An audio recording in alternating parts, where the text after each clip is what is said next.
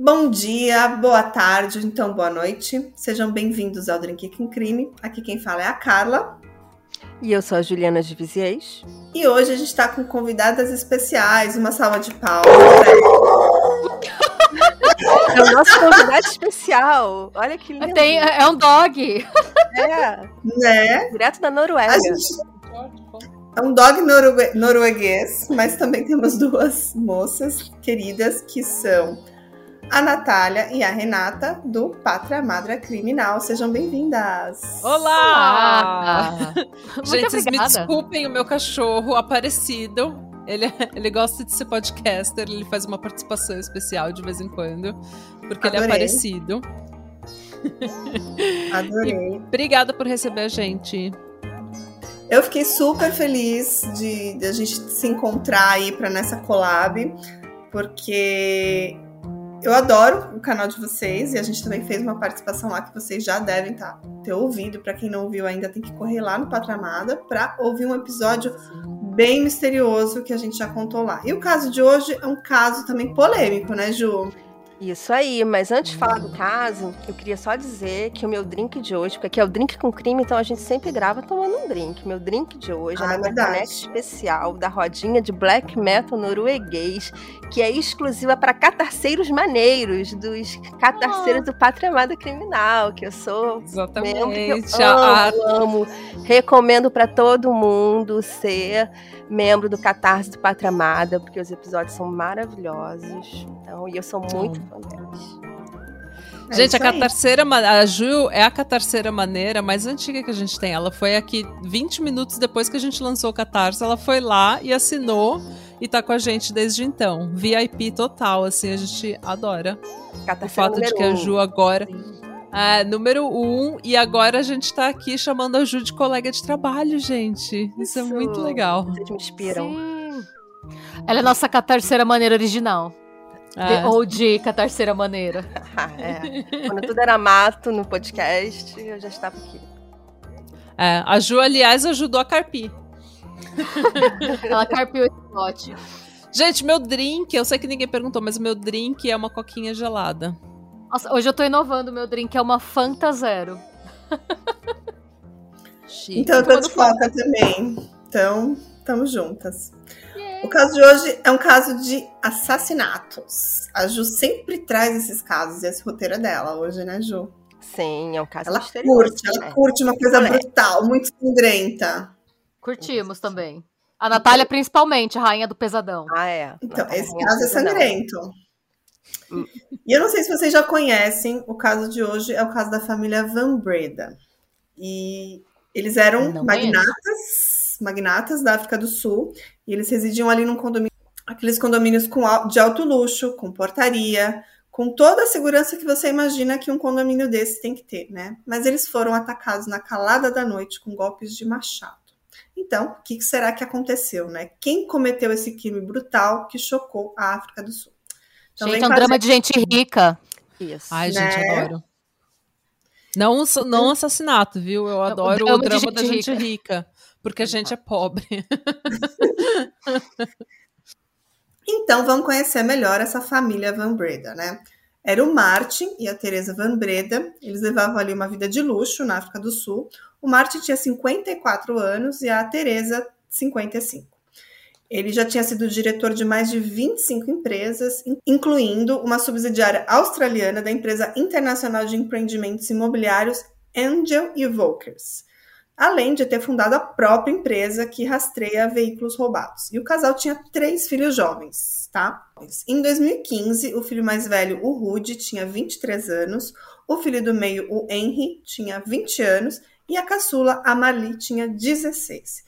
E os três jovens eram muito bonitos e os Van Breda pareciam uma família perfeita. Mas como vocês já sabem que esse é um canal de true crime, de crimes reais, então ninguém é perfeito. Ninguém é perfeito. e tem muita coisa aí que a gente vai descobrir dessa família e desse crime bárbaro. Então quem vai ajudar a gente a contar é a Juliana. Bora Sim. lá, Ju. Vamos. Então, o trabalho de CEO na Angels e Volks levou a família a viver na Austrália por quase uma década. O Rude tinha 14 anos quando eles se mudaram para a Austrália, o Henry tinha 11 anos e a Marli era uma criança bem pequena. É, mas em 2014, que foi o ano anterior ao crime, né, o crime aconteceu em 2015, então em 2014 os negócios da família levaram que, que eles voltassem para a África, África do Sul. E aí eles uhum. adquiriram uma luxuosa casa na cidade de Stellenbosch, que é uma província do Cabo Ocidental. E, no entanto, os filhos mais velhos, né, o Rudy e o Henry, continuaram na Austrália para terminarem suas faculdades, porque o Rudy estudava engenharia e o Henry cursava física. E aí quem se mudou foi a família e a filha mais nova.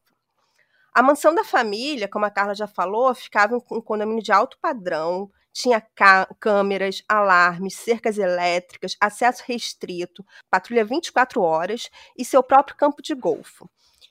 E a cidade de Stellenbosch é a segunda maior província europeia na África do Sul. É um local assim muito bonito, com vários vinhedos, um cenário de belezas naturais, com lagos, montanhas, parecia cenário de filme. Eu até mandei umas fotos para vocês aí, porque assim, eu agora eu quero viajar para lá, porque eu não conhecia esse lugar, eu achei muito bonito, assim, adorei Stellenbosch, fiquei com muita vontade para lá. E em janeiro de 2015, a família estava toda reunida na África do Sul, porque era período de férias, então o Ruth estava de férias na faculdade e o Henry, Henry havia trancado o curso de física por um ano. Na África do Sul, na época do crime, tinha altos índices de criminalidade, mas na região onde condomínio de luxo que vivia a família Van Breda nada acontecia, né? Era aquela, aquela região da cidade que tinha alta segurança. No entanto, às 7 da manhã do dia 27 de janeiro de 2015, houve uma ligação perturbadora para a polícia da casa dos Van Breda.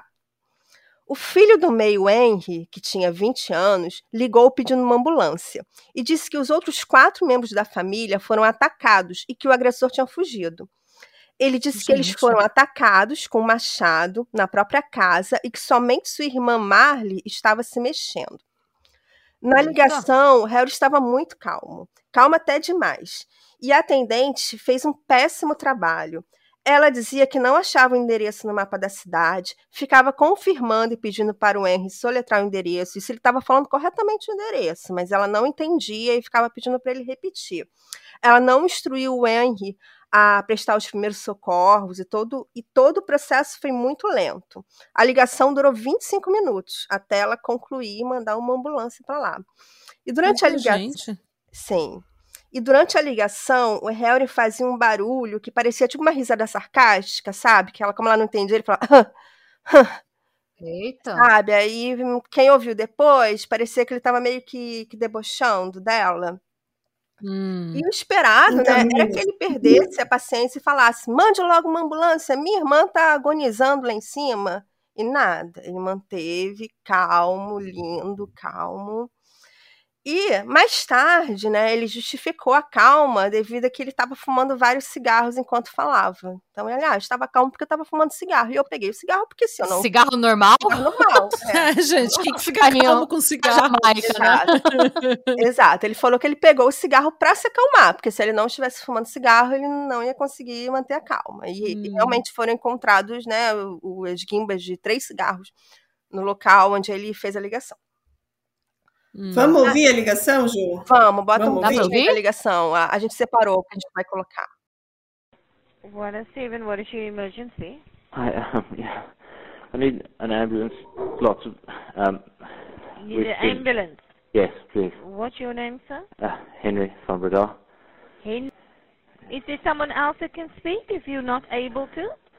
No. Um, Who else is in the house? There's no one else. Uh, everyone I need else the is... contact number, please. Qual a sua emergência? Eu preciso de uma ambulância, muitas. Uma ambulância? Qual o seu nome, senhor? Henry Van Breda. Depois a ligação fica uns três minutos, ele fica falando o endereço e ela meio que não entende, apesar dele falar corretamente. Ele até mesmo soletra o endereço, essa parte eu cortei do áudio. E aí depois a atendente fala: Tem mais alguém com quem eu possa falar? Você tá bem? Ele fala: Não, não tem mais ninguém. E ela fala: Quem mais está na casa? Aí ele fala: Não tem mais ninguém. E ela fala: Eu preciso do seu telefone, por favor. Ele fala o número bem pausadamente e ela repete o número. in Stellenbosch. Yeah, can you please just send an ambulance or more than one ambulance to De Zoltse Winelands in Stellenbosch? De Zoltse? Yeah, can you find that, please? Zoltse. What? And you, the patient? No, no, my family is someone attacked my family. Hey? Someone has attacked my family in my house. Okay, so you need the police or the well, ambulance. And an ambulance, please. Yes. Now, who is Um, injured? My, I think everyone. Everyone in your house. Everyone, four people, yes. adults, two adults. Two adults and two, well, three adults and one teenage girl, yes. What are the injuries? Um, head injuries, I look, Are they conscious? I, I don't think so. My sister's moving, but that's it. Bom, uma parte do áudio eu omiti, ela simplesmente fica repetindo o que ele fala, o nome das ruas e tudo mais, que ela fica pedindo referência por um bom tempo, perguntando o que, que tem perto da casa, nas ruas da proximidade, se tem uma escola, coisas assim. Ela parece não achar o endereço. E nessa parte eu cortei e logo em seguida ele fala novamente: Você pode apenas enviar uma ambulância ou mais de uma? E ele fala a referência, ela repete o que ele fala bem devagar. E ela pergunta: Você é o paciente? Ele fala: Não, minha família. Alguém atacou minha família. Alguém atacou minha família na minha casa. Então o atendente responde: Ok. Então você precisa da polícia ou ambulância? Ele responde: Ambulância. Ela fala: Quem está machucado? Ele fala: Acho que todos. Ela: Todos na sua casa? Ele: Sim, quatro pessoas. Ela: Dois adultos? Ele fala: Não. Dois adultos? Não três adultos e uma garota adolescente. E ela fala: Sim, e quais as lesões? Ele fala: Lesões na cabeça. E ela fala: Eles estão conscientes? Ele fala: Hum, acho que não, mas a minha irmã está se movendo. E depois a atendente fica repetindo o endereço novamente. Eu cortei também essa parte, tá? Sorry? Are there any suspects on scene? Uh, no, no, they ran away. With what were they attacked? I, um, uh, an an axe. I, it, it was. I, I I think I blacked out and I've just woken up. Okay, stay on the line. I'm going to speak to the police. Thank you, but please send an ambulance as quickly as possible. Yes. Aí ela pergunta se tem algum suspeito no local. Ele diz que não, que eles fugiram. Ela pergunta das armas e ele fala que foi um machado e que ele apagou em algum momento. Ela fala: Ok, um machado, fique na linha que você precisará talvez falar com a polícia. E ele fala: Certo, mande a ambulância o mais rápido possível. Are you the only one that's conscious? You know, Yes. the others are unconscious. Okay, what kind of injuries is there? Um, my my my family and we were attacked by a guy with an Oh. axe. With an axe. They're unconscious, it is. Unconscious, huh? Yes, and bleeding from the head, please. Okay. From a Yeah. m- on my mobile phone, I'll be out in the street and I'll need Okay. the ambulance there. Okay then. Okay, H- thank how, you. how long will the ambulance take? Uh, it won't be too long. They'll send the ambulance out as soon as Okay. possible. Okay then. Okay. Thank you, sir.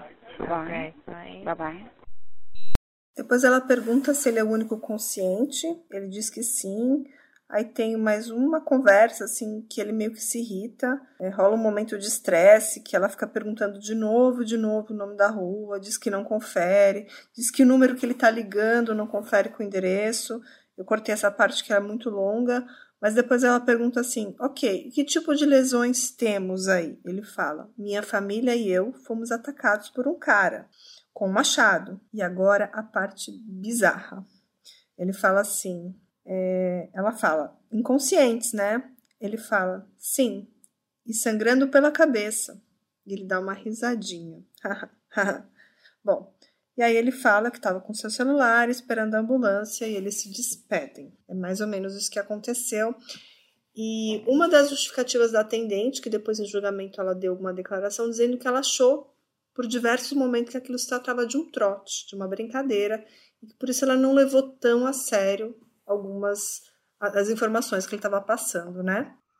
Eu escutei aqui, gente, ele dá muito umas risadinhas. Dá. ele não é, parece assim. minutos de áudio, eu não vou pôr todo no, no episódio, vou ver se eu dou uma selecionada em umas partes, mas assim, ele realmente parece estar muito calmo. É, ele dá umas risadinhas e eu, e eu acho que, que a forma que ele tenta explicar a situação é uma forma assim muito pausada. Eu estaria em gritos, em pânico, gritando, vem logo, corre. E eu não vi nenhum tipo de afirmação dessa forma por parte do Henry. É, é, difícil falar, porque às vezes a gente nunca sabe como que uma pessoa vai reagir nesse tipo de situação. E, tipo, mas eu acho que se você tá gritando demais ou tentando fazer alguma coisa, é, muito escândalo, eu acho que pode parecer forçado também. Mas se você tá muito calmo, existe tem uma, um creepiness, sabe? Tipo, é muito creepy quando a pessoa tá calma, relata, calmamente relatando uma das piores coisas que já aconteceram, sabe, na vida dela, e ela tá, tipo, calmamente relatando aquilo. Eu acho bem. É muito estranho. Não é uma coisa natural para 90% da população, eu diria. Sim. E tem, é que assim, tem gente que ainda fica apática, assim, tem gente que fica, tipo, que parece que a alma da pessoa foi embora, mas ele não parece estar traumatizado de nenhuma forma, sabe? Hum. Tipo, ele tá falando normalmente, se ele tá articulado, ele tá tranquilo, assim. É, eu quis colocar esse áudio bem no começo do episódio, porque assim, é, é uma das provas usadas contra ele, né? Você já deve ter imaginado, quem já conhece um pouco desse caso, mas não, não é, como é muito utilizado para criticá-lo, acho que a gente tem que realmente olhar com um olhar crítico, né, um cenário todo e todas as outras as evidências para a gente avançar depois do caso. Mas o, o áudio é o, a evidência principal usada contra o Henry, a atitude dele perante toda essa situação e essa ligação para a polícia, né? Então, né, eu queria até uma coisa que eu dever, deveria ter falado no começo, que eu não falei minhas fontes. Então, minhas, as minhas principais fontes foi o, o podcast Killer Queens, o 60 Minutes, e, e também, mas assim, a minha principal fonte foi o canal do, do YouTube de uma advogada chamada Tracy Stewart, que é uma advogada da África do Sul, que ela pegou tudo desse caso, ela pegou todas as evidências, ela acompanhou o, o julgamento e ela colocou de uma forma assim, tudo que a defesa falou, tudo que a acusação falou sem colocar a opinião dela para que o próprio público pudesse colocar na balança e, e ver, né, é, ter, as suas, ter suas próprias opiniões.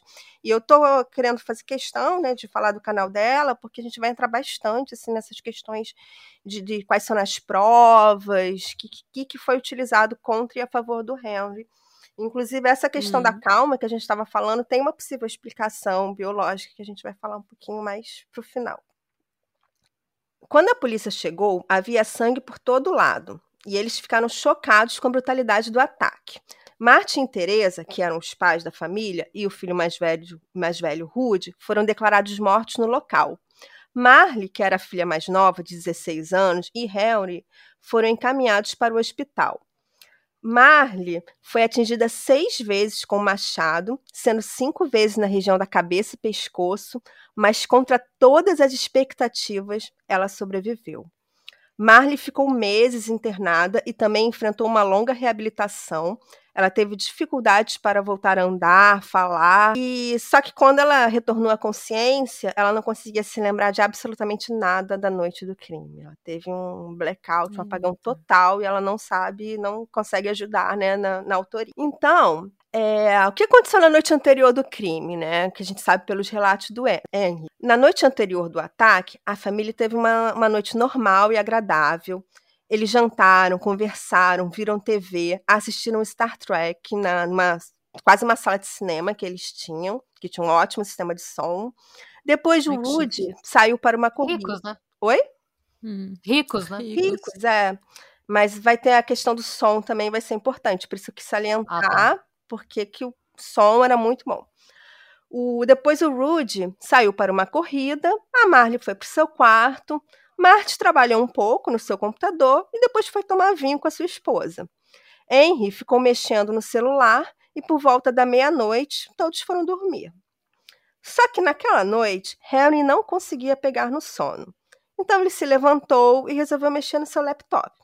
Até que em algum momento, entre duas às três da manhã, ele foi usar o banheiro, que ficava no quarto que ele dividia com seu irmão Rudy. Tava, enquanto ele estava usando a privada e jogando em seu celular, ele ouviu seu irmão Rudy gritando. E aí ele saiu correndo do banheiro com os gritos do irmão. E aí, quando ele sai do banheiro, ele vê o seu irmão sendo atacado por um homem com um machado.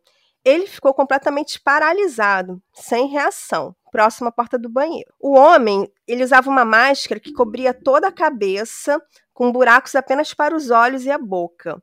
Ele usava luvas e roupas escuras.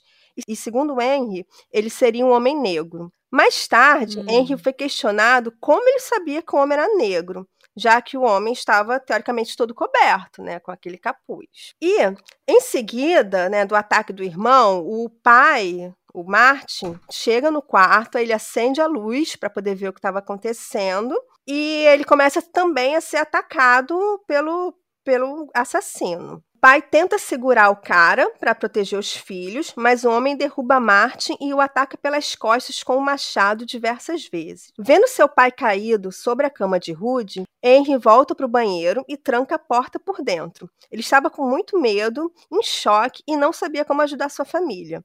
Ele disse que ouviu o assassino rindo muito e o tempo todo durante o ataque, assim, como se ele estivesse tendo prazer de atacar a família. Então o cara ficava. Nossa, gente, mas, mas que altura que essa pessoa tava rindo pro cara do banheiro escutar? É, então... Ele rindo e matando, rindo e matando, rindo e é, matando. É, mas o banheiro era pertinho, porque era o banheiro do quarto, né? Hum. Da suíte. Então. Mas ele tinha que estar tá rindo alto, né? Tipo. Sei lá, enfim. É. é. Ele, é muita alegria nesse momento. É né? muita alegria para um assassino. Exato. O Henry disse que ouviu os gritos da sua mãe sendo atacada, mas que aí, como ele estava longe, que ele estava trancado no banheiro, ele não sabia dizer exatamente o que estava acontecendo. Henry ouviu uma segunda voz de um homem desconhecido, que o fez pensar que poderia haver um segundo bandido na casa. Só que essa informação de que teria uma segunda voz, ele só foi falar num segundo depoimento na polícia. Ele não, inicialmente, ele não tinha relatado essa segunda voz, que também foi usado contra ele. E aí o Henry não tinha ideia do que fazer, até que em algum momento ele decidiu sair do banheiro e tentar socorrer sua família. Quando ele, quando ele saiu do banheiro, o assassino volta para o quarto e corre na direção do Henry, já com o machado assim, punho, sabe, na direção dele, como se fosse atacá-lo. E uhum. aí o Henry com, com, começa a lutar com ele, segura o braço dele e evita a machadada e consegue tirar o machado da mão do bandido. E aí ele ainda pega o machado e dá uma machadada no ombro do bandido. Só que Meu o Deus. Só que o bandido tinha uma outra faca guardada em algum lugar e aí ele tira a faca e faz um corte e machuca o Henry em vários lugares. Nossa, gente. O assassino correu para baixo, aí o Henry tira a faca da própria barriga, né? Coloca a faca em algum lugar, ele pega o machado de volta e começa a perseguir o homem com o machado na mão. Parece cena de filme gore. filme de terror gore, de orçamento, sabe? Sim. o Henry disse que saiu do quarto. Assim que ele saiu do quarto, ele hum. viu a sua mãe e a sua irmã muito feridas, caídas no corredor do segundo andar.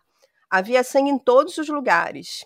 Aí ele correu na direção do homem que estava descendo as escadas. E no meio das escadas, ali entre naquele degrau maior que tem entre os dois lances, ele tentou atacar o homem, né? Foi dando a machadada já na posição de ataque. Os dois brigaram e aí, em algum momento da briga, o Henry perde a consciência, ele desmaia, e quando ele acorda, ele não tem certeza se ele conseguiu dar uma segunda machadada ou não no, no homem. O, quando ele acordou, ele estava desorientado, ele desceu as escadas, viu a porta da cozinha aberta e, e ligou para sua namorada. Sim, em vez dele ligar para a polícia, ele ligou para sua namorada. Só que ela nem atendeu, porque era 5 horas da manhã e ela estava dormindo, então ele ficou sem saber o que fazer. É, aí ele subiu as escadas novamente e viu sua mãe morta e sua irmã atingida na cabeça, porém sua irmã mexia o braço e a perna. Ele teve um mal súbito e desmaiou do, de novo. Ele perde a consciência novamente. Quando ele acordou, aí sim ele foi tentar ligar para emergência. Porém, como ele tinha vivido 10 anos na Austrália, ele não sabia qual era o número de emergência na África do Sul. E aí ele perde um tempão tentando é, procurar no Google qual era o hum. telefone, quando ele finalmente consegue. E aí ele liga para a polícia às 7h12 da manhã. que é aquela ligação que, que a gente comentou. Hum. E aí, quando a polícia chega, né, eu, eles falam que o Rude foi encontrado morto no chão do seu quarto, entre as camas dele e do Henry. Marty foi encontrado sob a cama de Rude. Teresa e Marley foram encontradas uma ao lado da outra no corredor do segundo andar, em frente à porta dos meninos.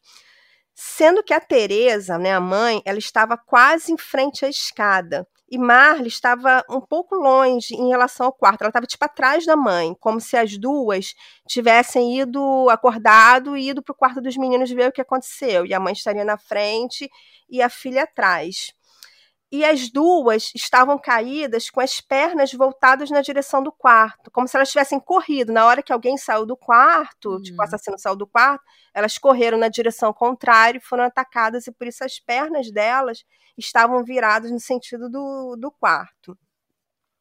E aí, pela posição dos corpos, a polícia concluiu que o, o Rudy foi o primeiro a morrer e ele também tinha as machadadas mais profundas, como se tivesse sido atacado com mais raiva. E geralmente, né, nesse tipo de ataque, a primeira vítima que é atacada com mais força é a vítima principal, né, a vítima que o assassino realmente tinha ódio. E Eita. o Gente, eu acabei de eu acabei de ver um homem eu acabei de ver um homem aqui na janela passando, porque eu, tem uma, tipo, uma calçada aqui, tipo uma ciclovia. O cara é, andando de bike, sem camisa, na chuva. Sabe? Gente. Tipo, andando de pé na bike, assim. Eu falo, gente, é muito comprometimento com a sua saúde. Tá mó chuva, mó frio do cacete. E o cara, tipo, ah, sem camisa na bike, desculpa. Por isso que eu fiz uma cara, assim, muito estranha. Eu achei desculpa. que você ia dizer que viu um homem com machado na janela. Nossa, pelo amor de Deus. Sim, a gente está entrevistando hoje o assassino. Exato. Desculpa, gente. O, então, o pai né, da família, o Martin, ele foi encontrado morto sobre a cama do Rudy, no quarto. E a Teresa e a Marley no corredor do segundo andar. A faca foi encontrada no quarto e o machado no meio da escada, né, no, no degrau maior entre os dois lances de escadas. Na escada tinha muito respingo de sangue e muitas pegadas em, de sangue, pegadas em sangue em direções diferentes. Inclusive, inclusive, se vocês forem procurar fotos da cena do crime, o que mais tem é foto de pegadas em sangue, de sapato, de várias pegadas. A polícia começou a investigar, procurou nas câmeras do condomínio, mas não havia nada, nenhum sinal de bandidos nas filmagens. No entanto, um alarme que ficava no muro do condomínio foi acionado às 3h37 da madrugada.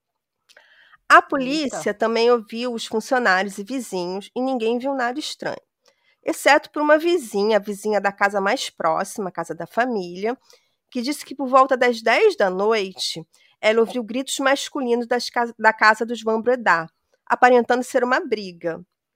E aí, hum. questionado sobre essa suposta briga, o Henry disse que os sons ouvidos eram do Star Trek, que eles estavam ouvindo lá no super aparelho de som deles. Então, não, eles só. Hum. Eles ouviram Star Trek, não teve briga nenhuma. A gente não estava brigando, a gente só é muito rico e o nosso sistema de som é muito bom. É muito potente. É. É, exato. Mas existe, assim, realmente uma dúvida se teve uma briga ou não. Porque às 10 horas da noite, até mais ou menos umas 11 horas, tanto o Henry quanto a Marley, né, a, filha adolescente, estavam conversando com, no celular, né, pela mensagem de celular, com seus respectivos namorados. E nenhum dos dois relatou assim uma briga, um desentendimento da família, um estresse. Era aquela conversa descontraída de namorado. Então isso realmente bota uma dúvida se houve uma briga ou não nesse horário. E se essa briga envolvia o Henry, porque ele estava lá conversando com a namorada. Uhum. A polícia e a mídia logo especularam que, que havia participação de uma gangue chamada Balaclava. Você sabe o que é Balaclava? Balaclava. Balaclava é, é aquele negócio que você põe na cara, né? Quando tá. Ladrão põe e bicicleteiro quando tá frio. Isso, isso. Tipo um capuz que cobre a cara e a cabeça. E Renata é cultura. Mas é tipo uma gangue ferrada, não é? No, na África do Sul? Sim. Ah, tem uma gangue? Sim, é na África ah. do Sul tem uma gangue que é chamada gangue balaclava. Eles sempre assaltavam casas usando balaclavas, só que eles não tinham esse histórico de matar membros da família, eles só assaltavam mesmo. E nada foi hum. roubado na casa. Havia joias, obras de arte, dois carros de luxo na garagem, absolutamente nada foi roubado. Inclusive a bolsa né, da, da mãe, da, da Tereza, estava em cima da mesa, assim, que uma mesa que ficava logo na porta. A bolsa estava aberta, dentro da bolsa tinha carteira, documento, celular. E hum. fora que a hum. própria bolsa já era daquelas que já é uma fortuna, própria bolsa e hum. absolutamente nada foi roubado. Então, é muito difícil que tenha sido uma, essa gangue que tinha como objetivo roubar.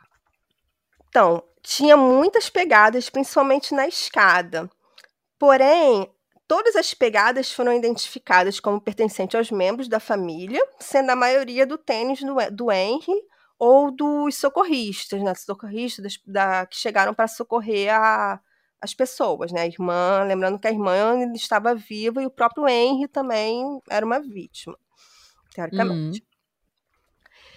E não foi encontrado DNA estranho ao da família nos corpos, nem digitais desconhecidas. E a ausência né, de sinais do invasor fez a polícia olhar para Henry como principal suspeito, e ele foi indiciado pelo crime. E a evidência mais perturbadora foi que as armas do crime, né, a faca e o machado, pertenciam à própria casa. A faca era de um kit de facas da cozinha e o machado era de um kit de ferramentas que ficava na garagem. Então, por que, que o assassino invadiria uma casa sem trazer as próprias armas?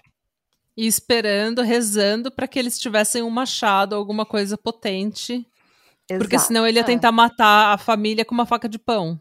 Isso. É, não faz sentido nenhum. Não. Não faz sentido nenhum. Não. Fora que a narrativa dele é muito, parece muito coisa de filme, é uma narrativa muito infantil, né? É. É, uma narra... é isso que eu ia falar, uma narrativa parece que a pessoa tá escrevendo uma fanfic de Star Trek, assim, tipo de filme de ação, uma coisa bem então, a polícia também encontrou vestígios de sangue do Henry e do Rudy no box do banheiro do quarto deles. E acusaram o Henry de ter tomado um banho para se livrar das evidências. Mas ele justificou que tanto ele quanto o irmão faziam, as barba, faziam a barba todos os dias durante o banho. E aí seria normal ter respingos de sangue no box, até porque era, realmente era muito pouco, não era uma quantidade relevante. Então poderia fazer algum sentido hum. a justificativa dele. Na, na faca do crime havia digital do Henry, que ele justificou que estava lá porque ele retirou a faca da própria barriga. Mas no cabo do machado não havia digital alguma. A polícia então acusou o Henry de ter limpo o cabo do machado, né, para tirar as digitais dele. Hum. A polícia também acusou Henry de ter se auto-infligido os ferimentos para, para, se parecer com uma vítima e ressaltou que os ferimentos dele foram muito, muito leves em relação ao padrão de machadada do resto da família. E ele tinha facadas bem superficiais no peito que eram paralelas. E isso não parecia ser sido feito durante uma briga, sabe? Duas facadas paralelas. Não parecia. Briga seria facadas aleatórias. Hum. Eu li, eu não lembro que caso que a gente fez que falava sobre isso, que tem um padrão quando você se auto. Tipo, nosso corpo tem um instinto de autopreservação que você nunca consegue se cortar muito fundo quando você auto. Se cortando, é. Se é quando você.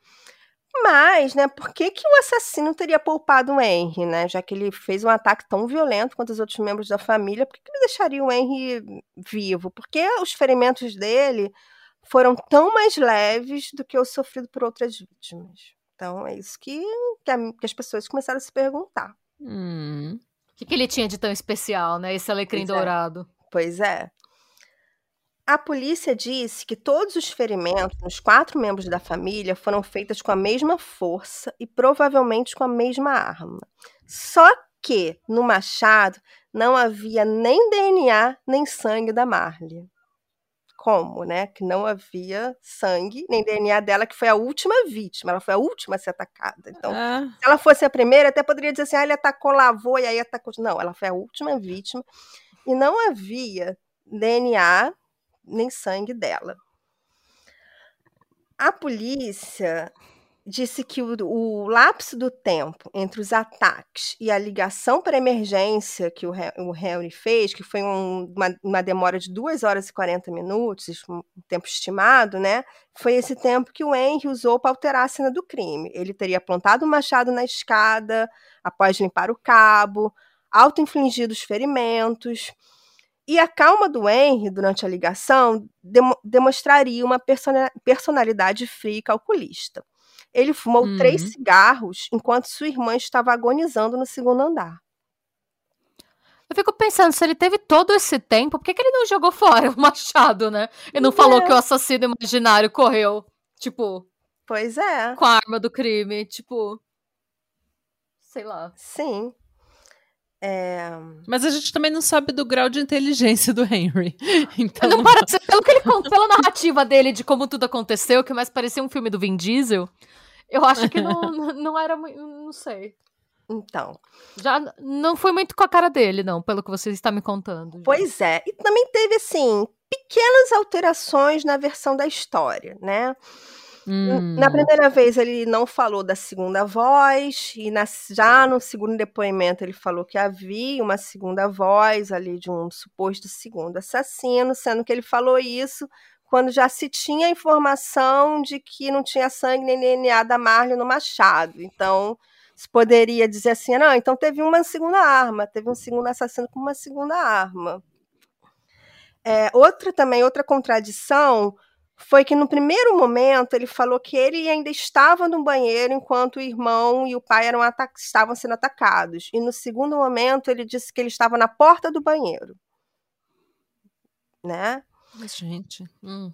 E havia respingos de sangue, né, que seriam condizentes com alguém que estivesse próximo a alguém que levou uma machadada, no, no short do Henry. E aí, se ele tivesse realmente na porta do banheiro, faria sentido, porque ele estaria bem próximo às camas, onde o pai e o irmão foi atacado. Então, mesmo que não tivesse sido ele o agressor, poderia ter respingado na roupa dele, isso não seria estranho. Mas se ele tivesse dentro do banheiro trancado, que foi a primeira coisa que ele falou, aí seria estranho. Como é que ah, o sangue respingado foi parar na roupa dele, né? Hum. Então, Henry foi encontrado sozinho na cena do crime e não havia sinais de um invasor. Isso faz dele o principal suspeito.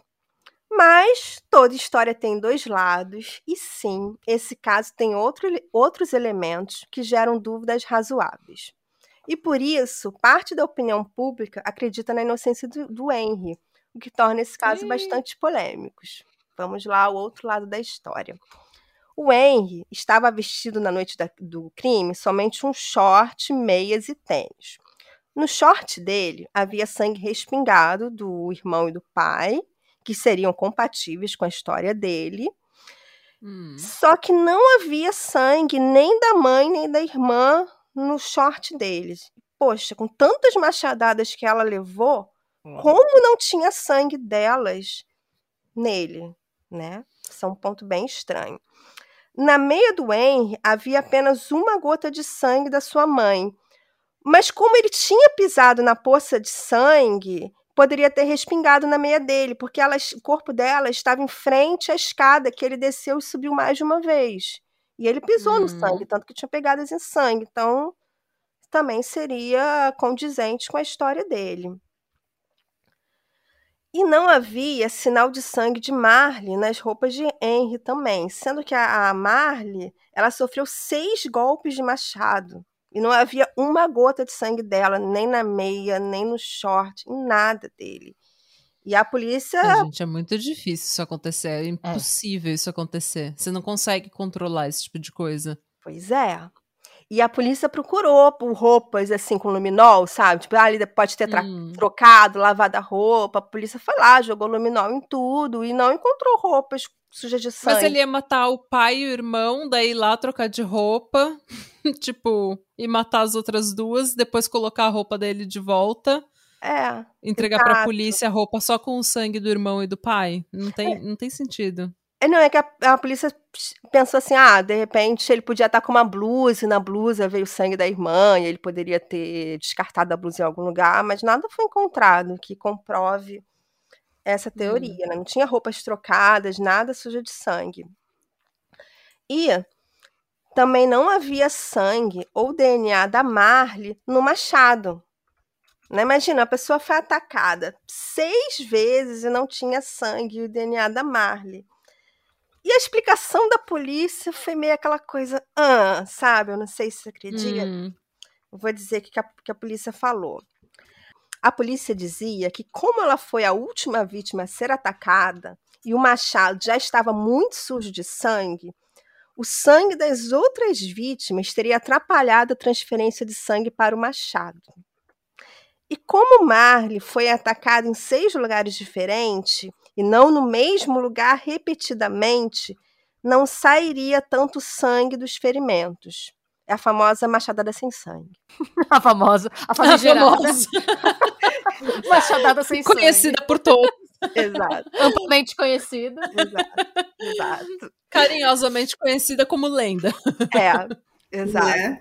O que eles quiseram dizer, por exemplo, quando a gente se corta com faca na cozinha, quando a gente está cortando legumes, faz uma faca, demora alguns segundinhos para o sangue sair, né? É o tempo da gente tampar a- o corte e tanto que às vezes os legumes que a gente está cortando não fica sujo de sangue.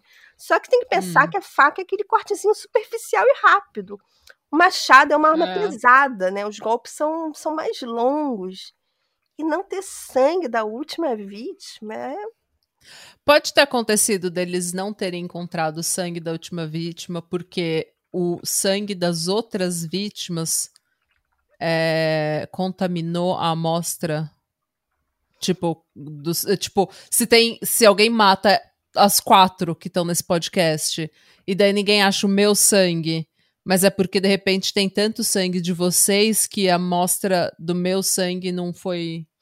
Então, essa foi a segunda explicação da polícia, que o sangue das outras vítimas teria atrapalhado a transferência do sangue dela para o Ah, Machado. tá. Hum. Também é uma possível explicação da polícia. É, porque eu imagino que seria difícil você isolar o meu, o meu sangue de uma amostra que tá no machado que matou quatro pessoas. Principalmente também porque eles são todos parentes, né? Eles têm DNA compartilhado. Ah, Verdade. Deve interferir um pouco. Mas já que a gente está falando de DNA, vou fazer uma pausa para falar uma coisa aqui, que a gente está falando bastante de DNA. Uhum. Mas nenhuma das quatro vítimas tinha o DNA do Henry ou do invasor. Curioso, né? peraí, nenhuma. Ah, Não tinha DNA do Henry nelas. Nada. Exatamente. E nem nenhum DNA desconhecido. Não. E nem sangue do R também. Ele também tinha se machucado. Também não tinha sangue, nem DNA dele. Mas será que, ah. mas nesse caso, se ele tivesse se. O que faria sentido ele só se machucar no final, né? É. Aí não teria sangue dele nas vítimas mesmo.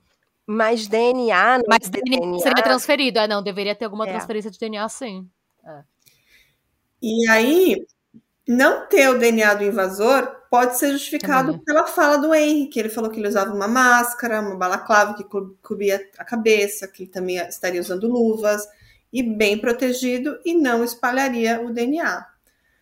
Mas o Henry estava apenas de shorts, meia e tênis. Então, como que o Henry, se fosse ele que atacou a família, teria atacado as quatro pessoas e o DNA dele não estava nos corpos? Mas assim, ele tá de short meio e tênis, é, nada impede. Tudo bem que a polícia não achou outras roupas, mas ele não pode ter se livrado das roupas? Ele não pode ter usado outra coisa e se livrado? Assim, era um condomínio fechado, né? A polícia analisou cheio todo de câmera. o redor. de- É, ah. cheio de câmera. A polícia analisou E na roupa dele foi encontrado o DNA, foi encontrado o sangue do pai e do irmão, não foi? isso, exato. Mas Pô, bem então. né? Não foi muito sangue do pai e do irmão, né? Não Foi foi. Então, respingos como é de que- sangue. Foi respingos. Como é que ele ia controlar o respingo de forma que só duas vítimas respingam? Não é? Ah, eu não, é sei, de estranho? repente. É, não, é. Mas É de repente, sei difícil. lá, enquanto ele tá andando pela casa nessas duas horas. Ele teve duas horas e meia depois que tudo aconteceu, enquanto a irmã dele agonizava pra andar pela casa e bolar uma história, né? Ah. É. Mas Não sei. é muito estranho não ter DNA dele. Esse caso me lembra muito o caso da Darlie Routier. Exato. Mas agora que Pra mim, falou- lembro da Amanda Knox, porque eles falam Também. que ela matou a menina naquele quarto, só que não tem um, uma- um grama de, de, de de absolutamente dela. nada dela. De- Não tem DNA nenhum dela, não tem um fio de cabelo dentro do quarto da menina. Pois Como que é. você vai matar alguém e você não. e você não vai deixar um, uma molécula de DNA. E o que acontece no caso da Dar? O que é difícil para a defesa da Dar? O DNA. Porque tinha Sim. sangue das vítimas na roupa dela, no entanto, não tem DNA invasor nem na roupa dela, nem DNA do marido, que seria um suspeito, e naquela meia que foi descartada tinha DNA dela e sangue dos meninos. Então, o que, que o projeto Se está fazendo? Vai retestar todas as amostras na esperança de encontrar, assim, falar assim, ah, não, teve esse erro aqui, a polícia não encontrou um DNA invasor aqui. E aí, é, e no caso da, da anos depois, tinha um serial killer de meninos que tinham o modus operandi que ela descreveu, né? Porque no começo eles falavam, que absurdo, um cara só entrou na sua casa e, tem, e quis matar seus filhos, e depois pegaram um cara que fazia exatamente isso. Mas, aí eu, tenho, mas aí eu tenho um questionamento, oh, Renata, a gente fez esse caso aqui, né? Eu era o Tommy Lincel, a gente fez esse caso no canal, e tinha um problema, ele, ele não poderia ter, ter sido. Uma, porque ele estava preso na data, uhum. e outra, porque ele atacava crianças que estavam sozinhas em seu quarto, para sair e deixar as crianças sendo, vi, sendo encontradas mortas. Se ele tivesse ah, sim, sim. invadido a casa da Darlene naquela noite, ele, te, ele não teria, ele teria voltado porque a mãe estava do lado das crianças, então não faria. Ah, ele... sim, mas é, não necessariamente ele, mas assim, o argumento de que não existe alguém com esse modus operandi, isso é ridículo, meio ah, que é. cai por terra. Porque, tipo, existia alguém com esse modus operandi que ah. estava fazendo isso, né? Então, assim, Sim. tinha uma meia.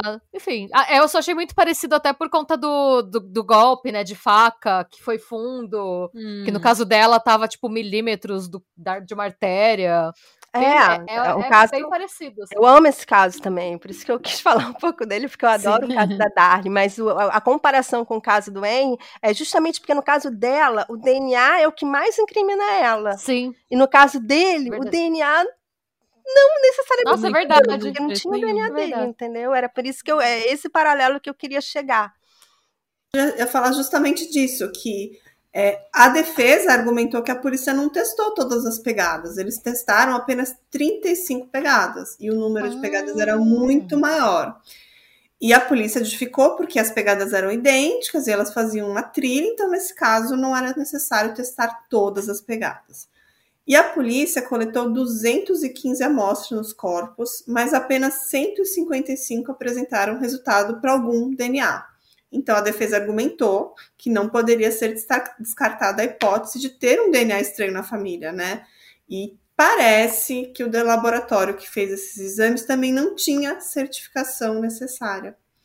E hum. o perito tinha sido reprovado no teste de proficiência. Então, a defesa argumentava que os testes de DNA não teriam credibilidade. Então, assim, é um caso que, vamos falar, a perícia cagou em várias coisas, né? Tem muitas falhas e a defesa se, se usa disso para defender o Henry, né? E também foi questionado aquele acionamento do alarme, que fala que às 13h37 constava ali no relatório de segurança do condomínio. E isso poderia sim indicar a presença de um invasor pulando o muro, né? E também, aí tem uma prova bem relevante que eu quero que a Juliane fala, fale, das manchas de sangue na parede externa da casa. Havia duas manchas de sangue na parede externa da casa do primeiro andar, e essas duas manchas de sangue era do sangue do Rudy, né, o irmão mais velho, que foi o primeiro a ser atacado. E essa parede hum. ficava num, num, trecho da casa que seria justamente uma possível rota de fuga, seria compatível com alguém que estava sujo do sangue dele, estivesse fugindo da casa e tivesse encostado na parede e ficado lá a transferência de sangue. Então, era esse o argumento da defesa. Mas a polícia disse que, como essa parede ficava exatamente abaixo da janela em que o Rudy foi encontrado morto, o sangue do Rudy teria voado do segundo andar e parado na parede do primeiro andar. Eu achei isso muito bizarro. Nossa, gente, Nossa, que acrobacia. É o, um sangue viajeiro, né? É o circo de Solé do sangue. Agora tem uma outra evidência que eu acho que é importante vocês saberem, que são, além de sangue, a gente sempre olha o quê? Fios de cabelo. DNA? Fios de cabelo, né? É, ah, DNA cabelo. no geral. É, e existiam fios que não pertenciam às vítimas na cena do crime. Mas Eita. poderiam ser de visitas, poderiam ser de pessoas que já estiveram anteriormente ali na cena do crime. Mas é importante saber que também existiam cabelos que não eram da família Van Breda. Hum. Então. E o Henry contou que estava utilizando a privada quando ouviu os gritos no irmão. E de fato, havia fezes do Henry na privada, ele não deu descarga. E a cueca dele estava suja de cocô. Então, uh. Exato. É um caso de, também de problema de higiene também. Pode ser um problema de higiene. Mas foi aí que ele. Gente, foi, você tá lá no, no banheiro. Daí é. você ouve alguém dentro da sua casa matando sua família. Eu acho que você meio que caga pra higiene.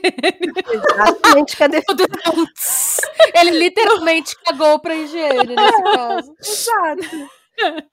Exatamente. Tipo, você, você não, você, eu acho que você só coloca a calça e sai correndo para ver o que, é que, tá, que tá acontecendo, que, que, para é. você fugir. Você não pois vai ficar é. lá, vou me limpar e esperar o assassino vir aqui e me matar na privada ainda. Não, e a defesa usou isso para comprovar a história do Henry, né? Que estava hum. muito assustado, que ele ouviu os gritos e saiu sem se limpar e sem dar descarga, né? E, claro, né? E ele, assim, quem que estaria ali fazendo o número dois quando de repente pensou, ah, eu vou ali na garagem pegar o um machado e matar minha família? É. É, eu acho que ele não ia estar tá com tanta pressa que nem se limparia. Então, assim, isso de certa forma corrobora com a história do Henry, né? Hum. E a defesa se usa desse, dessa freada, digamos assim. Freada. a freada jurídica. Uma freada jurídica. Ai, gente, é cada evidência. Né? Pois é. Ai, gente. Imagina o júri ouvindo isso. Tem que ouvir, tipo. Porque julgamento é um, negócio, é um processo super lento, super detalhado, super complicado. Eu acho que provavelmente eles usaram uns 40 minutos, uma hora, só para falar dessa freada, e o júri tem que sentar lá. E fazer cara de sério, né? Você tá lá. cara de sério, tipo. Evidência 76, a foto da freada. E você lá. É, você As coisas que eu tenho que olhar, né? Então, mas a gente tem que saber um pouco também do histórico do Henry, né? E quando ele tinha, não, acho que desde os 18 anos, ele foi é, diagnosticado como portador de epilepsia mioclônica juvenil. Explica melhor aí, Juliana. Então, lembra que a gente falou da calma dele na ligação? Agora a gente hum. vai ver hum. uma possível explicação Causa. da calma, da calma dele, né? É, um médico neurologista que testemunhou no julgamento disse que esse tipo de convulsão leva o paciente a perder a memória por algumas horas. Então, os desmaios e o lapso do tempo entre os ataques e a ligação do Harry teria sido, na verdade, resultado de uma convulsão do tipo tônico clônico. E o comportamento extremamente calmo dele, da, da ligação para a emergência, seria característico de um estado pós-convulsão, chamado estado pós-ictal, que se caracteriza por um período de confusão mental, lentidão e diminuição das habilidades cognitivas. Hum. Isso isso também explicaria o porquê, no primeiro depoimento, Henry não deu alguns detalhes à polícia, como ter ouvido uma segunda voz de um homem desconhecido na cena do crime. Né? Então, será que a calma dele foi por causa do estado clínico dele? É, gente, assim, eu se eu tiver um ataque de pânico ou se eu tiver um, um ataque de ansiedade por três minutos, eu acho que eu já fico meio zoado da cabeça. Então, se você tem uma convulsão, ou se você apaga, se você desmaia, se você teve um momento traumático ou alguma coisa assim, eu acho que não é difícil. Não é difícil imaginar que a pessoa acorde meio tansa, sabe? Ai, meio eu... zoada. Ah, mas, mas, sei lá, ele, ele não tava zoado. Ele, ele tava pleníssimo a voz dele na. Pois é. Não tava uma voz de tipo quem tava zonzo. Tipo, ele não tava, tipo, sei lá. Eu não sei, eu achei ele muito pleno na, é, o que a ele, achou bem, ele tava bem articulado, né? Ele tava é. bem articulado, ele tava bem sóbrio, ele tava Ele não tava nem atrapalhado, lúcido. porque ele não tava naquele tipo, ah, ah, ah, porque às vezes eu fico, até quando eu tô nervosa, às vezes eu fico, tipo, falando normal, mas eu, meu raciocínio tá confuso por estar numa situação de estresse, sabe? Ele não tava nem assim, ele tava se expressando bem, tipo... Hum... Sei então, lá. todos esses argumentos, principalmente esse da saúde do Henry, não convenceram o júri. E aos 23 anos, o Henry foi condenado a três prisão perpétuas mais 15 pela tentativa de homicídio da irmã. E um ano por obstrução da justiça por ter auto-infligido os ferimentos e tentado enganar a justiça. Nossa, três prisões perpétuas, mais um ano. É. tipo... Mais 15 anos, né, pela tentativa de homicídio pela irmã e pela, um ano pela um ano. justiça, né? Mas ele continua se dizendo inocente e vem tentando aí apelar contra essa sentença. Mas no momento que ele recebeu o veredito, ele permaneceu da mesma forma que a ligação, pleno, calmo, sem demonstrar nenhuma emoção. O que também é bem estranho, vocês concordam? Sim. E a gente sabe que não é muito confiável, mas a irmã dele nunca lembrou de nada, assim, que pudesse ajudar ou atrapalhar o caso dele? Então, eu ia falar justamente disso, né? Ah. Não é só o Henry que defende a sua inocência. A irmã dele, a Marley, hoje ela tá totalmente recuperada, né? E ela também acredita totalmente na inocência do irmão. E ela recebeu sozinha uma herança de 12 milhões de libras. Hum. Eu tenho, eu tenho minhas teorias, que depois eu vou falar, acho que vocês têm as suas também. É, mas assim, quem mais defende a inocência do Henry é a Daniele, que é a namorada dele, né? Diz que ela se recusa a acreditar que o namorado, que era carinhoso, compreensivo, tenha realizado esse crime aí tão cruel, né? E ela continua o namoro, mesmo com ele preso, e diz que ele é o grande amor da sua vida e que permanecerá ao lado dele. E aí? Comprometimento. Né? Bom, os amigos também testemunharam a favor do Henry, dizendo que ele era um menino tranquilo, que não dava preocupação para os pais e que o único problema dos Van Breda, que eles tinham com filhos, era com a Marley, que ela tinha episódios ali de rebeldia, indisciplina, mas acho que nada muito grave ali, problemas comuns de adolescentes. Ela era mais jovem dos três, né? E uma das tias do Henry, a Lenta, ela tem dado várias entrevistas também defendendo a inocência do sobrinho. E ela descreve o Henry como um rapaz calmo, carinhoso, que não tinha nenhum histórico de violência. E aponta ali uma falta de motivos para o sobrinho matar a família, né? Porque hum. no final das contas ele não ganhou, não ganhou e não ganharia nada com isso, né? Tinha algum histórico de droga, de uso de é droga? É isso que eu ia perguntar. É foi especulado sobre isso, porque o, o hum. Henry, ele foi pego uma vez numa blitz junto com a namorada dele com um cigarro de maconha. Ah. E aí se especulou que ele era um usuário de drogas mais pesadas e que um dos hum. possíveis razões é que ele teria brigado com os pais por me dar mais dinheiro para droga. Mas isso toda a família, todos os amigos dos pais do Henry negam completamente que ele teria usado drogas mais pesadas. E um rapaz de 20 hum. anos, você pega uma vez com cigarro de maconha, não é nada surpreendente. Ah, gente, maconha, pelo amor de ah, Deus. Ah, não, é, não. Gente, é. eu, sempre que, pelo menos eu, quando eu pergunto de droga, pra mim é tipo crack, metanfetamina. É, eu também, é. porque eu, eu fiquei pensando também, tipo, porque por ser uma família muito rica, de repente tem esse negócio, ah, e um dos filhos está usando droga, ou tá se envolvendo com tráfico, ou tá se envolvendo com coisas que você não quer, e daí fica aquela tensão, vamos cortar o filho, não vamos, da briga. Sim. Normalmente. Eu vou aproveitar esse... uma deixa sua, Natália. É, hum. Uma das especulações desse caso é que falam que o Henry, lembra que ele abandonou, abandonou a faculdade? Sim. Hum. Uma das especulações é que ele teria abandonado para entrar num programa de reabilitação. Ah. Mas a hum. família nega. E, assim, considerando todo esse cenário que a gente falou, a herança da família como um possível motivo, vamos pensar, não faria sentido ele deixar a Marley viva, né? Embora que ela sobreviveu ali quase que como um milagre, né? Mas ele sabia que ela estava viva, tanto que nas ligações ele fala, ó, ela está se mexendo, hum. ela está viva. Eu acho que se ele teve aí essas duas horas e pouco para se livrar de todo mundo, como era o objetivo que se pensa, por que, que ele deixou ela viva? É muito ah. estranho, né? Porque é um risco que você não corre se você se, se você tentou matar sua irmã. Ou se ela viu você matando a sua família, é. é um risco que você não vai correr, tipo, ela acordar e lembrar. Eu não sei. Eu pensei, quando falaram que ele teve essas duas horas e meia, que ele ficou esperando ela morrer naturalmente. para ele falar que, tipo, pra ter a, exatamente esse argumento a favor dele. Tipo, quando, quando eu chamei a polícia, tava todo mundo. É, ela estava viva e ela morreu no caminho, não sei. É. Porque tem algum. A gente tem algum histórico de gente que faz isso, né? Que, tipo, a pessoa praticamente uhum. chega morta no hospital. Ou, tipo, eles é. desligam as máquinas hum. é, quando a pessoa tá no hospital. Então, agora voltando para a saúde do Henry, né? A saúde dele, que a gente falou do, do caso de drogas, mas também tem uma especulação que ele também teria trancado a faculdade para tratar um, um tumor pré-frontal no cérebro. E alguns especialistas dizem que esse tumor pode afetar o comportamento e induzir impulsos violentos. Mas a família também nega isso e diz apenas que o Henry fez exames médicos no cérebro devido às convulsões que ele tinha. Hum. Então, algo que me incomoda profundamente nesse caso é que todas as hipóteses que foram levantadas, tanto pela polícia, quanto pela mídia, quanto por pessoas que cobriram esse caso, foi que ou é o Henry ou é alguém de fora do condomínio.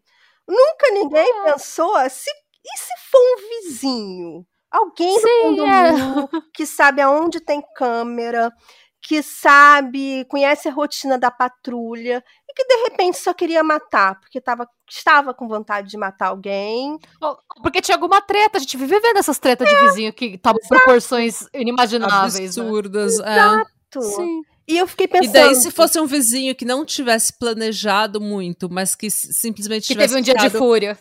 Um é. dia de fúria porque deu treta na vizinhança, ele estava frustrado, faz sentido que ele não tenha planejado e carregado alguma arma é, de casa, que ele achou alguma coisa na casa dos da família. Até porque se ele usasse uma arma da própria casa, poderia ser mais comprometedor, porque aí ele usaria uma faca que seria compatível com o kit de facas que ele tinha e faria algum sentido. E eu fiquei pensando hum. também que naquela noite, lembra que o Rudy saiu para correr, né? O Rudy sai para correr. Será que o Rudy não tretou com alguém nesse caminho? Assim, alguém com carro, alguém que ele buzinou? Porque ele foi a primeira vítima. E geralmente a primeira vítima é, o alvo, né? É o, hum. é o, principal alvo. Aí eu fiquei imaginando se ele não tratou com alguém. E a outra teoria que eu fiquei fazendo na minha cabeça, gente, isso é só minha teoria, não li em lugar nenhum, é só da minha cabeça. É que o Rudy, ele também era bem bonito, sabe? Vou mandar uma foto para vocês dele. E se ele não tava tendo um caso com alguma Desperate Housewives lá do condomínio, né? Sim. E aí alguém não ficou com raiva dele. E aí, como o Henry teve uma convulsão, de repente o cara falou: ah, deixa esse maluco aí vivo, é bom que vão botar a culpa nele, sabe? Porque o cara tava tendo uma hum. convulsão ali na hora, então. Por que ter, finalizar ele? Até porque eu não sei se vocês já viram alguém tendo uma crise convulsiva. Para quem nunca viu, pode ser um pouco assustador, porque a pessoa fica se ah. debatendo. Ah. Então, de repente, ele, ah, deixa esse maluco Sim. aí tendo uma convulsão e, e vazou. Ou de repente a pessoa achou que ele estava morrendo. Pode ser. Que sim. ele tava convulsionando, tipo, ou que ele tava tendo, sei lá, faltando oxigênio e por isso que ele tava convulsionando, que ele ia morrer. Sim, sufocar e vai começar, sei lá, a tremer, a se debater e a pessoa deixou ele por morto. Mas ele é. sobreviveu, porque ele só tava tendo uma convulsão. Pode ser, essa entre aspas, é só, né? É que eu acho que não pode ter sido uma única pessoa, cara. Porque matar quatro adultos, ou praticamente matar, né? Tipo, achar que matou. Tipo, é muita, é muito, muita coisa, muita violência para é, que não tenha nem marcas de defesa. Imagina, vamos pensar, gente, é, que o pai e a mãe foi acudir o Rude lá no momento que ele estava levando as machadadas. Meu, ia ter resquícios nas unhas das, é. dessas vítimas do possível agressor. Ia ter marcas de defesa que não tem praticamente, porque teria um DNA de uma, de uma pessoa teria que ter DNA do próprio Henry na unha deles, cabelo, hum. puxar cabelo. A primeira reação que você tem de defesa é essa. O que eu tendo a imaginar é que foi um crime assim que tipo mais de uma pessoa cometeu, que eles estavam realmente prontos para cometer um crime, tipo com roupas, com luvas, com, com para não deixar um DNA. Hum. E que foi mais de uma, como eu falei, e que eles pegaram eles no momento desprevenido. Se elas estavam de dormir, todo mundo na cama, e aí atacou um, atacou outro, aí veio já os outros, a família, atacou a família, e ficou aquela cena de caos. É, pode ser que eles se desesperaram, o cara foi só para roubar, e aí ouviu um alarme, esse alarme que tocou às três da manhã, pode ser que eu vi um carro na rua, tanta coisa pode acontecer e a pessoa desistiu de cometer aquele crime e simplesmente foi embora. Eu realmente acredito na inocência do Henry. Apesar de todas essas evidências, da ah. calma, de tudo mais, eu não consigo achar provas suficientes para botar um cara desse numa prisão perpétua, é. sabe? Eu acho que é um caso, é um caso emblemático. O Henry, ele tá pagando por esse crime que todo mundo defende ele, a própria irmã, que é a única é. sobrevivente que não tá pagando por esse crime. Eu, eu também acho que ela não tem nenhum envolvimento, ela quase morreu, ela realmente foi mais uma vítima disso tudo mas porque apenas apontarem para o Henry, né? Ele teve esse lapso de tempo, ele não procurou auxílio da forma correta, ele estava ali numa uma situação que o deixou mais é, comprometedora para ele. Mas eu mesmo assim eu não consigo achar indícios para botar esse cara nessa prisão perpétua do jeito que ele está. É, é, que eu realmente eu não manjo muito dos critérios na África do Sul, mas se fosse, por exemplo, no Brasil ou nos Estados Unidos, você não tem indício para afirmar, tipo, beyond a reasonable doubt, né? É, além de uma dúvida razoável que foi ele, realmente não ah. dá. Não, e assim, é, eu, duas coisas é, que eu acho interessante falar. Uma é que quando a polícia desconfia de alguém e vai direto nessa pessoa, aquela visão de, de túnel, túnel. né? Que eles falam que você vai você só vê uma pessoa e daí todas as outras possibilidades é, tipo todas as provas que você acha que não é, que não cabem naquela narrativa, que não acusam aquela pessoa, acabam sendo ignoradas. Isso acontece muito no é, na é, isso acontece muito em departamentos de polícia do mundo todo, não é algo incomum, você suspeitar de alguém e ir direto nessa pessoa e acabar não vendo e não é, reconhecendo outras provas que desprovem a sua narrativa. Outra coisa é naquele caso do Adnan Syed, do Serial, que a gente vai inclusive fazer um episódio sobre, é, um, um, dos advogados do Innocence Project, se não me engano, falou que ninguém é mais inútil do que uma pessoa inocente. Porque a pessoa que tem. A pessoa culpada, quando a polícia vai é, interrogar ela, ela já tem um álibi. Ela já. Porque ela, ela fez. Então ela já começou a explicar, na cabeça dela, já começou a explicar. E ela já começou a tentar buscar provas de que não foi ela. A pessoa inocente, você vai chegar, ela vai chegar no interrogatório da polícia, a polícia vai começar a questionar ela e ela vai se confundir, ela não lembra de nada, ela não lembra do que ela fez, porque, tipo, se eu te perguntar o que, que você fez na quinta-feira passada, você vai saber é. responder, tipo, três horas eu fiz isso, duas horas eu fiz. Gente, eu não sei o que eu fiz ontem. Se você Sim. pedir os horários do que eu fiz ontem, eu não tenho ideia de que se foi três horas ou quatro horas da tarde ou cinco da tarde.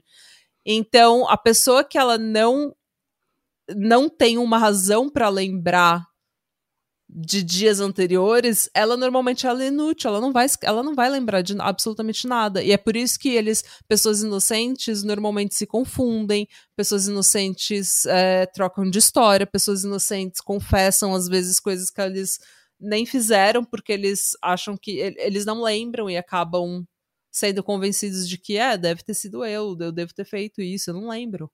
Então, ninguém é mais inútil do que uma pessoa. Uma pessoa inocente. Uma pessoa inocente. Nunca te ocorreu que você ia precisar juntar informações não. sobre onde você estava e o que estava fazendo, né? É. Então, é, é isso. Eu acho que ele é inocente, gente, na boa. E se ele não for inocente, a gente não tem prova suficiente para condenar ele. Pois é. Justamente. É. Esse é um caso bem polêmico que se fala justamente sobre isso, né? É, que eu acho que ele merecia um segundo julgamento, mas acho que não tendo provas, isso é pouco provável, né, Ju? Sim. Se tivesse, por exemplo, aparecesse um DNA de uma outra pessoa agora, assim, se aparecesse alguma prova, acredito que eles teriam como reabrir esse caso, mas parece que Será que o não Projeto Inocência atua na África do Sul? Porque eu acho que precisavam fazer o que estão fazendo com o caso da Darly agora, que é tipo repetir Sim. todos os DNAs, assim, com uma tecnologia uhum. mais moderna, para realmente ver se tem algo ou não. Porque acho que. Ou de repente, como você falou, é, aumentar o leque de suspeitos, né? Ver onde que, que os vizinhos estavam fazendo. Exato. Ver se alguém Ver por onde eles. o cara corria. É. Pois é. E uhum. aí até eu gostaria de indicar para os ouvintes, né, para vocês também, para ouvir um outro caso que a gente fez no canal, que é o episódio 62, é o Jeffrey McDonald e os homicídios de Fort Bragg, que tem vários elementos é, também parecidos, tem é, arma da própria casa, pegadas em sangue, mas também tem uma contradição, né? Porque a gente tava, tá, até estava falando dessa questão de que todo mundo acredita que a pessoa é inocente. Nesse caso, todo mundo também acreditava que o Jeffrey era inocente, mas talvez não seja, sabe? Aí eu recomendo que os ouvintes ouçam esse caso, porque ele tem Hum. semelhanças também. Gente, Nossa, adorei gravar com vocês. Fiquei muito feliz aqui na companhia. Ah, Sabe a eu gente sou muito amou fã, também. eu sou muito Nossa, fã da. Rei e da Natália, então pra mim é um prazer ter vocês aqui. Gente, eu tô que nem a Nazaré, eu tô o meme da Nazaré com esse caso. Eu tô tipo. Eu tô tentando também. Eu, eu tô. É. Eu não É o meu consigo seria favorito, esse que a culpado. gente fica pensando, E o pior de sabe? tudo, o pior de tudo, Ju, é que eu já tinha ouvido esse caso em um outro podcast, como eu falei, já tinha ouvido a ligação e daquele podcast eu saí pensando que ele era culpado. Então, eu vi esse caso do Dead Chapter, que é um, é um youtuber irlandês. E eu saí com a impressão de que ele era culpado também. Então, Ah, mas agora que mas você tá tô contando dividindo. e eu prestei mais atenção e do jeito que você contou de uma maneira imparcial realmente, eu eu não sei, eu não consigo dizer que ele é, que ele é culpado, sinceramente. É, eu, tô- não, É, é, eu não tenho tenho. dúvidas. É- faltam evidências na minha cabeça, tipo, Hum. consigo. então Porque eu, tudo que ele fala meio que tem uma explicação, né? Pois é, eu Uhum. também vi vários casos, até, até de youtuber brasileiros, e que parecem que quer mostrar assim, a psicologia de alguém que mata a família, né? O Hit, a Suzanne Richthofen, da África do Sul. E aí, quando eu encontrei o canal dessa advogada, que é a Tracy Stewart, ela não coloca a opinião dela em momento algum. Ela fala né, que a Hum. justiça tem a balança, é o símbolo da justiça, que o objetivo dela é justamente botar o que ah, os dois lados falaram, para que o ouvinte consiga ter a sua própria opinião. E aí eu mesmo mudei minha opinião, porque quando eu comecei a escrever esse caso, eu também achava que ele era culpado e ponto. E aí, quando eu fui Hum. vendo, gente, será que não? Aí eu comecei a me interessar mais ainda, achar mais interessante, principalmente por ser uma collab, que a gente consegue ouvir a opinião também das outras pessoas. E eu que comecei a fazer um caso achando que era um, um, assassino da família, né? Um, comecei a ter Uhum. dúvidas razoáveis. Ah, eu tô, eu tô bem dividida também. Você Esses são os melhores casos. cabeça. Ah, esses Bom. são os melhores casos. Eu também E- acho, adoro. Ah, eu também adoro esses casos. E, e o pior de tudo é que daí eu vou pro outro extremo. E daí eu começo a, tipo, pesquisar todas as provas do porquê ele é inocente e eu vou arriscar peixeira em qualquer. Tipo, sabe? Já vou brigar com qualquer um que fale o contrário. Daí eu fico a insuportável que defende o povo. Ai, não, agora toda vez que eu tiver, tipo, lavando louça, vai ser esse caso e o do cara que saiu pra comprar batata e nunca mais voltou. Vão ser momentos que eu vou parar e pensar, hum. E agora? Ai, o que será que realmente aconteceu Agora, naquele dia? desapareceu. Eu, eu indiquei pra vocês no último episódio que a gente fez a collab no canal de vocês, um episódio nosso no Starter Pack, pra quem quer conhecer. E pra quem é ouvinte do Drink com Crime que quer conhecer o Pátria Madre Cri- Criminal, qual caso que vocês recomendam? Assim, vocês falam, ah, esse é o meu favorito, meu xodó. Ai, gente, eu particularmente vou puxar meu próprio saco nesse. nesse... Tem duas. Tem, tem dois casos. Um é o da Renata, que é o. Então eu posso falar, como ouvinte número um, um caso que eu amo de. Pátria. Sim, é. Foi o, ca- foi o É. primeiro caso da Renata, porque eu me apaixonei pela Renata. Eu fiquei muito fã da Renata, Ah, que Ju, foi o caso da. Bárbara Skarlova. É, fala o nome dela, porque o nome, da- o nome da, da mulher é muito complicado. Fala pra mim, Renata, qual é o nome dela? É Bárbara Skarlova, a órfã de Taubaté. Gente, eu amei esse episódio. Quando eu ouvi, eu falei assim, gente, essa nova roxa é muito maravilhosa. Fiquei apaixonada. muito. Deixa eu puxar o saco da Renata também. Ela é tão insuportável que ela, quando eu vou. Eu, toda vez que eu edito o episódio dela, eu vou falar: olha, esse é o seu lembrete de que é maravilhoso editar episódio seu. Porque a Renata ela fala tão bem e ela praticamente não gagueja, ela tem uma, uma comunicação tão boa que eu praticamente não preciso editar. Eu deixo o episódio rolando só pra ver, sabe, se o som tá sincronizado. Eu não preciso cortar praticamente nada. É. a tia fica sem graça. Mas é, real, é real, gente. Ela tem o nosso episódio da, Bar, da Bor, Bárbara. Bárbara. Bárbara é o episódio 28, é o primeiro episódio da Renata. A Renata também era ouvinte do Pátria Amada, que Sim! também virou host, porque ela é fantástica. Mas eu recomendo também um da Nath, que é o da Mama Leonarda Chanchula. que é um caso histórico que ela mandou muito bem. Eu nem tava no podcast ainda quando ela fez esse caso. Sim, é verdade. Também não eu gostei muito desse caso. Também não, um outro inesquecível é o Billy da Cumbuca. O Billy da Cumbuca! É maravilhoso, o Billy da Cumbuca. Eu já ouvi.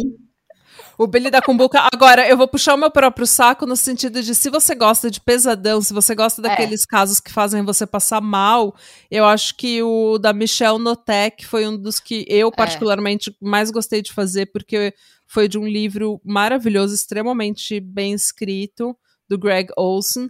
E eu acho que essa pessoa. A, a história é tão bizarra, sabe, do segredo de família, que eu acho que vale a pena ler. Que eu acho que vale a pena ouvir, gente. Ah, não, então... esse caso é muito bom, mas ele é bem pesado. É, ele é bem se pesado. Se você curte pesadão. Mas é engraçado que eu gostei do da Mama Leonarda porque eu não achei ele tão pesado. Ele é um caso que ele é pesado, mas como ele é antigo, Gente, eu não sei porquê, mas acho que caso que aconteceu faz muito tempo, assim, tipo, século passado e tal, é, o gore não, não é tão assustador, assim, quanto os casos. Não, recentes. fica uma coisa meio. Você consegue dissociar, né? Você consegue ah. dissociar um pouco, que era outro tempo. Você pensar, ah, o mundo era diferente naquela época. Sim, a Mama Leonarda é a Leonarda Tinjulia que fazia sabão com as vítimas. A saponificadora, gente. sim. É. Então, recomendamos. Mas a gente Sim. tem, a gente tá chegando, a gente tá chegando no, no centésimo episódio, então é, tem, tem muito caso legal. Né? Puxando o nosso próprio saco, tem muito caso legal. e a gente tem episódios toda segunda-feira. E a gente tem um canal no YouTube com vídeos todos os domingos. E alguns bônus aqui e ali, algumas uns curtinhas aqui e ali. Então, confere a gente no YouTube também, gente. Então, o episódio 98 vai estar nós quatro, contando uhum. o caso de Bob. Bob Dunbar. Bob Dunbar. Bem legal, bem interessante o caso também. Então, tem que correr lá no Patramada Podcast para ouvir. E aqui no Drink com Crime, a gente vai ouvir. Vocês podem ouvir. A gente só fez caso que foi solucionado, mas não foi, né? Desculpa de cortar. É, é verdade, um tema. Exato. Foi resolvido, só que não. Casos Isso. misteriosos, com dúvidas razoáveis, meus preferidos. Ah, eu também gosto. Gente, muito obrigada por receber a gente. Eu adorei gravar com vocês. Essa foi uma das minhas collabs favoritas, de verdade. Sim. E bom. obrigada de verdade. Eu tô super empolgada agora para ir pro para fazer a True Crime Con, que ainda não aconteceu no momento desta gravação. Então, eu tô super empolgada para ver vocês lá. Vai ser bem legal. Vai. Sim, Adorei. vai ser ótimo. Adorei, gente. Obrigada. Até a próxima, pessoal. Beijos. Até a tchau, próxima. Tchau. Tchau, jovens. Beijo. Tchau, tchau, pessoas. Sejam bons. Não matem E busquem conhecimento, é? Não matem ninguém. tchau, pessoal. Até a próxima. Tchau, tchau. Amém.